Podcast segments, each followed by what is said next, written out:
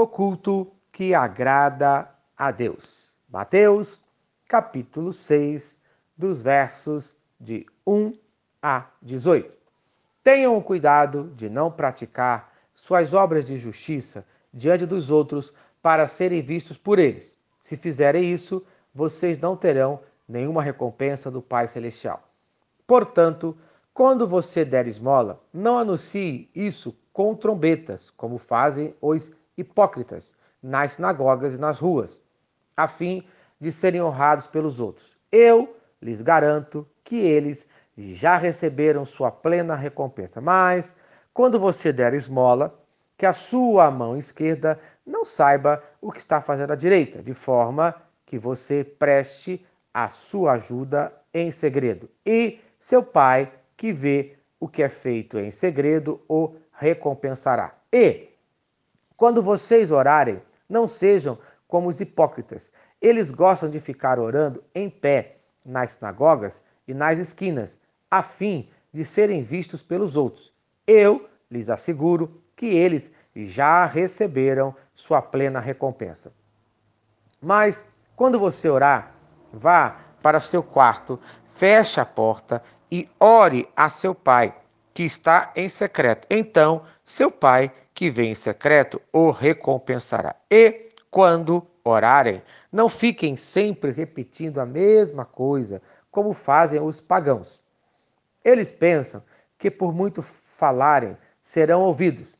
Não sejam iguais a eles, porque o seu Pai sabe do que vocês precisam antes mesmo de o pedirem.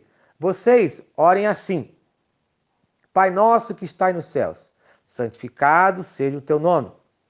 Venha o teu reino, seja feita a tua vontade, assim na terra como no céu.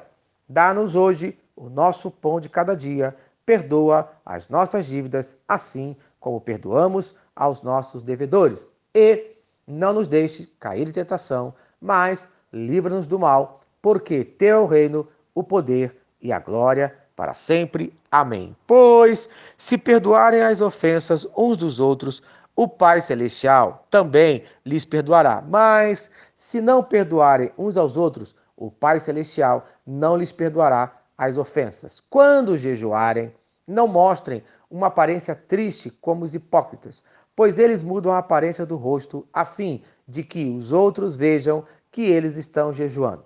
Eu lhes digo verdadeiramente que eles já receberam sua plena recompensa. Ao jejuar, arrube o cabelo e lave o rosto, para que não pareça aos outros que você está jejuando, mas apenas a seu pai que vê em secreto. E seu pai que vê em secreto o recompensará. Amém. Amém. Esta passagem mostra o culto que deve ser prestado pela igreja do Senhor Jesus Cristo. Será que estamos cultuando segundo a vontade de Deus? O mais importante no culto que agrada a Deus é a nossa sinceridade. Corremos um grande perigo quando prestamos um culto, mesmo no cumprimento de nosso dever mais direto para com Deus, como ajudando os pobres, conforme o versículo 2, ou em fazer nossas orações, conforme o versículo 5, ou em humilhar nossas almas, conforme o versículo 16, todas as coisas em que o desejo de louvor do homem deva estar visivelmente ausente, esse perigo nos rodeia. A melhor maneira de evitar esse perigo, não queira ficar em evidência, não queira aparecer. Em vez de chamar a atenção para a sua oferta, conforme diz o versículo 3, em vez de ficar onde os homens podem ver você orando, esconda-se onde eles não podem ver, conforme o versículo 6. Em vez de tentar aparecer infeliz quando estiver jejuando, vise exatamente o contrário, conforme fala o versículo 17. Esse é o caminho da segurança absoluta em relação a esse culto. Vamos aprender como realizar um culto que agrada a Deus. Em primeiro lugar, o culto que agrada a Deus é a sua ajuda aos necessitados. dos versículos de 1 a 4. Em segundo lugar, o culto que agrada a Deus é a sua oração, dos versos de 5 a 15. E, finalmente, em terceiro lugar, o culto que agrada a Deus é o culto do jejum. Então, nesses dias, ore e preste bastante atenção.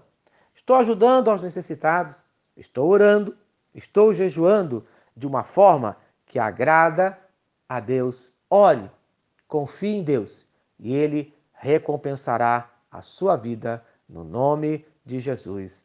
Amém e amém. Se esta mensagem abençoa a sua vida, compartilhe com quem você ama. Pai querido, Deus de amor, muito obrigado por mais um dia de vida. Abençoe a cada servo teu no dia de hoje, no nome de Jesus.